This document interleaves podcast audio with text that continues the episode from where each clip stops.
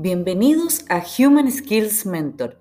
Soy Connie Aguirre y aquí conversamos de técnicas, ideas e inspiración para los desafíos laborales.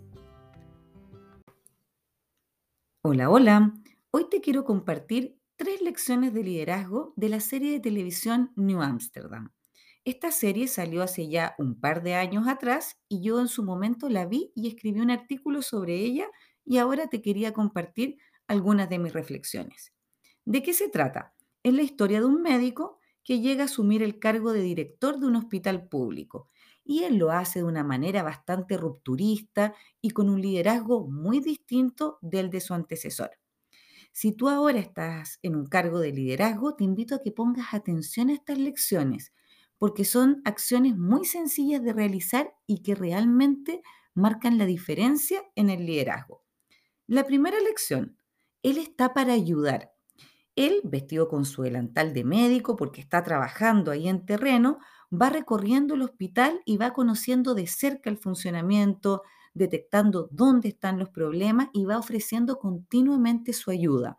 Y él va repitiendo una frase típica que tiene que es, ¿en qué puedo ayudar? Interesante la frase. La segunda lección es que él conecta con el propósito y el sentido. ¿Cómo lo hace? Va conversando con las personas sobre el rol que espera de cada una de ellas y esto va haciendo que las personas empiecen a conectarse nuevamente con su propósito, con el sentido y por qué estudiaron lo que estudiaron y por qué están ahí.